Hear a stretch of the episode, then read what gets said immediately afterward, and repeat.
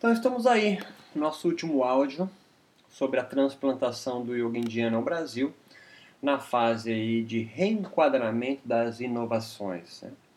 É uma fase, como o yoga está em andamento, o yoga não é uma espiritualidade que a gente consiga estabelecer as bases sociais, antropológicas, né? porque ele é urbano. Né? E é de um, de, um, de um público urbano que nós estamos discutindo, né? não é uma tribo no meio da floresta está tudo em formação.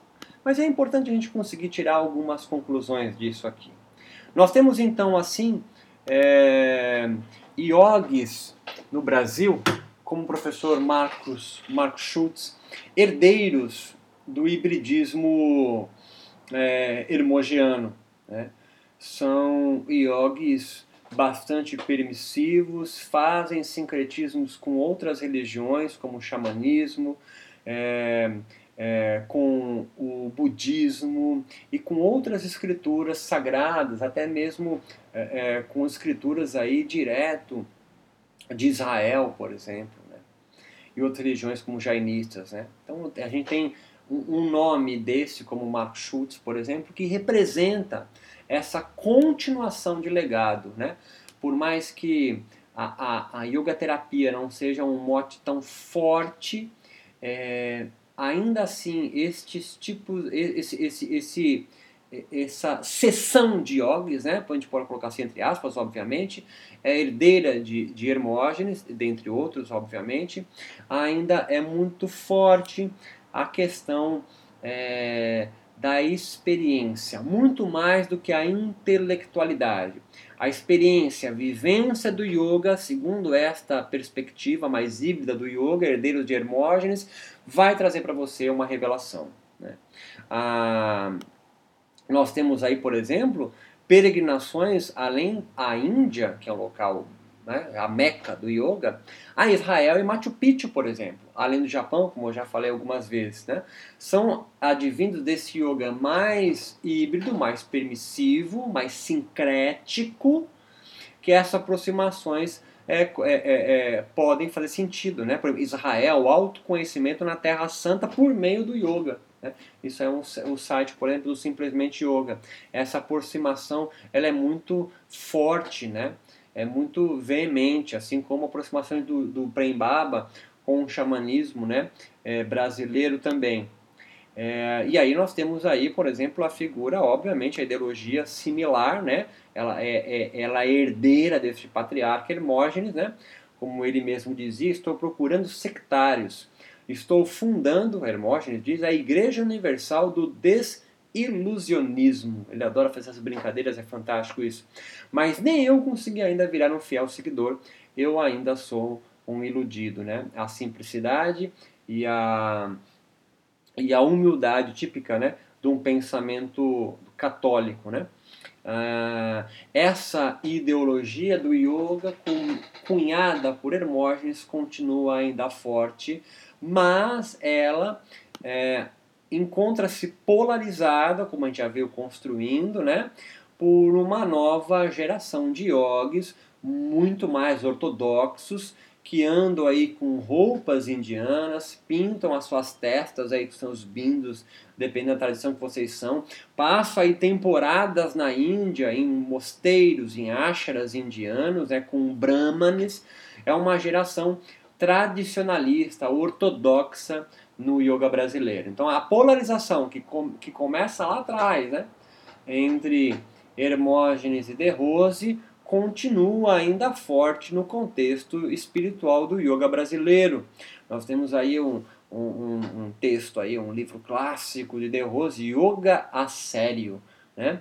esclarecimentos de ordem ética, filosófica, prática e pedagógica sobre yoga antigo sob a chancela da extinta Universidade do Yoga, né, Swati. Então, assim, de certa forma, herdeiros da mesma ideologia ortodoxa que De Rose adotou nos anos 70. Nos anos de 1960 e 70, essa polarização De Rose ortodoxo, tradicionalista, do yoga a sério e do e de Hermógenes, o yoga sincrético, permissivo, é, terapêutico, né? É, muito mais prático é, sem ficar se preocupando em buscar referência bibliográfica de um texto YX que, que legitima a fala tradicional que ele está dizendo. Isso é, essa é uma coisa muito derrosiana. De Rose faz muito essas citações, né? Conversei com ele já, os livros são todos marcados, né? Para buscar as referências. Isso é fantástico dele, né? Essa organização que ele tem. É, é típica dessa geração é, que adota não a ideologia dele, né, no sentido das escrituras, do posicionamento eh, espiritual dele, mas da ideologia ortodoxa. E nós vemos então, por exemplo, é, é, é, discípulos aí de Dayananda, né, de Glória né, dizendo entre aspas, é a fala dele, né, de um yoga muito importante no Brasil, como Pedro Kupfer. O yoga é uma espiritualidade originalmente, Kupfer diz. Eu gosto da palavra resgate me considero responsável pelo resgate da tradição do yoga no Brasil. Faço parte de uma tradição ancestral de yoga. Há uns malucos neo-yogis que pregam algo diferente da tradição. Se utilizam de conceitos do Vedanta sem fazer parte da tradição e misturam com o pensamento mágico. Eu sou contra isso. Eu sou um guardião da tradição do yoga original.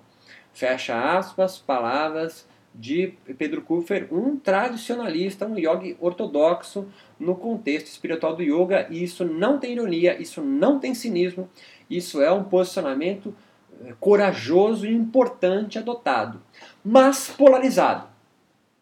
Mas polarizado.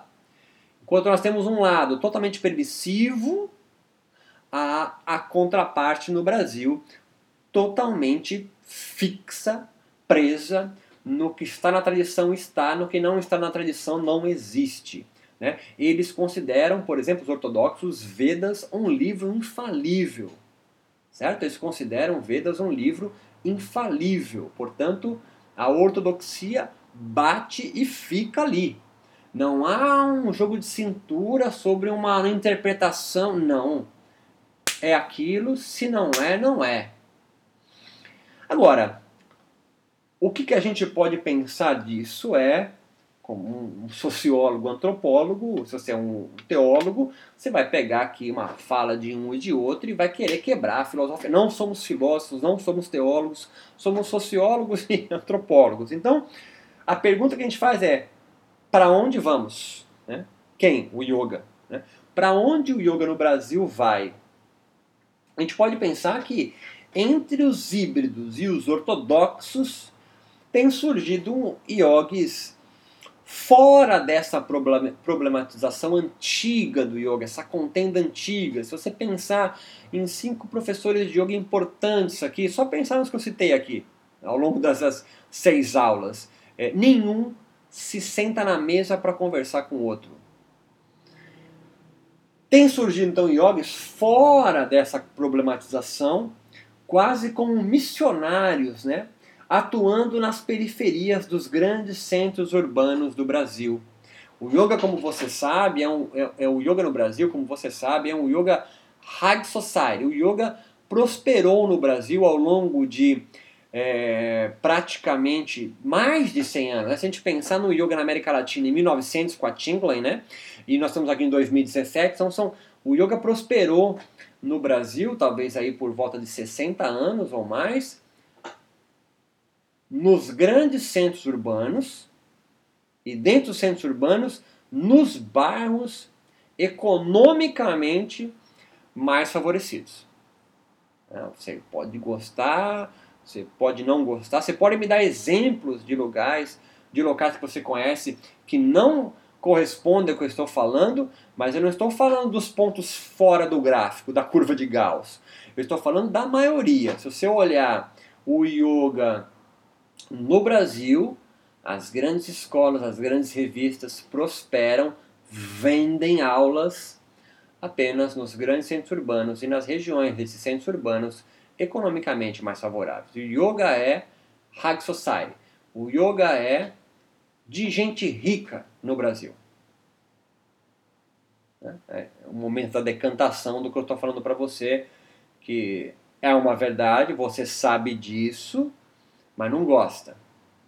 E sim, há uma, uma geração de yogis pós-Hermógenes, pós-De Rose, que não está ligando para essa polarização.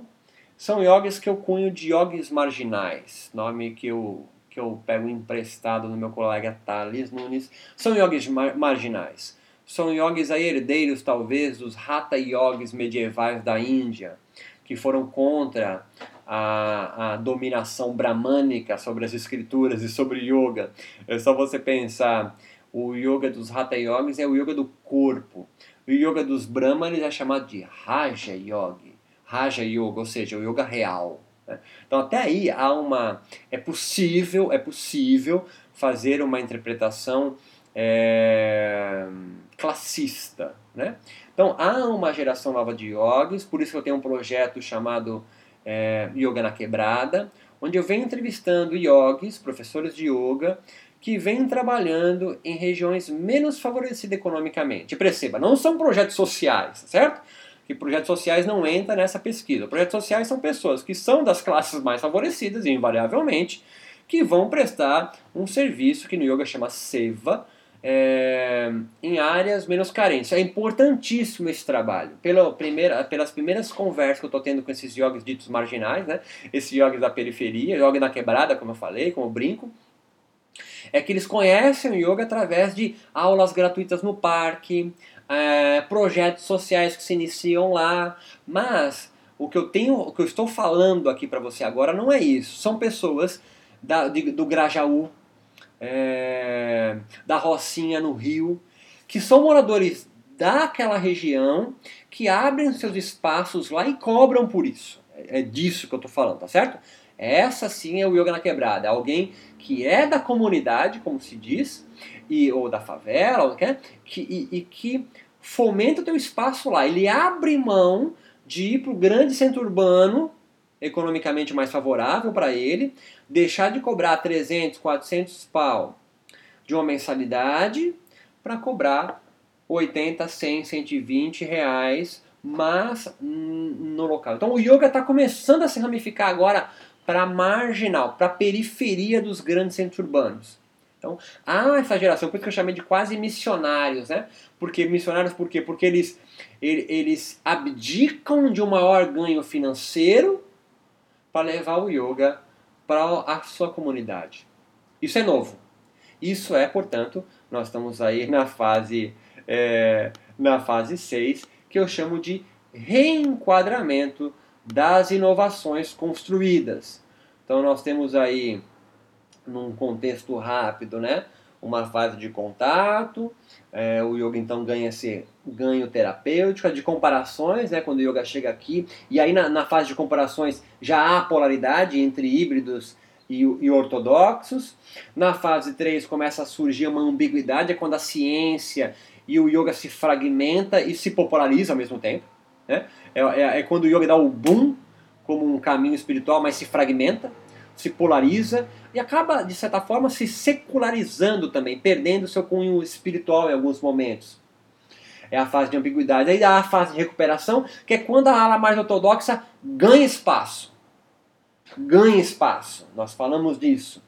E, a, e aí nós temos uma fase de inovações, é que é quando eu, eu, eu mostrei para vocês que o relaxamento ganha um cunho espiritual, que o estresse se torna um mal a ser combatido no yoga e que ah, o yoga parece uma busca de uma homeostase divina. Tanto híbridos quanto ortodoxos in, in, in, fizeram essa inovação. Eles fizeram isso. Né? E agora, no reenquadramento das inovações, é uma fase que está em andamento. Por isso é difícil a gente chegar em conclusões, óbvio, né? Porque o yoga está em andamento no país ainda. Ele é muito recente como espiritualidade, que é de reenquadramento das inovações.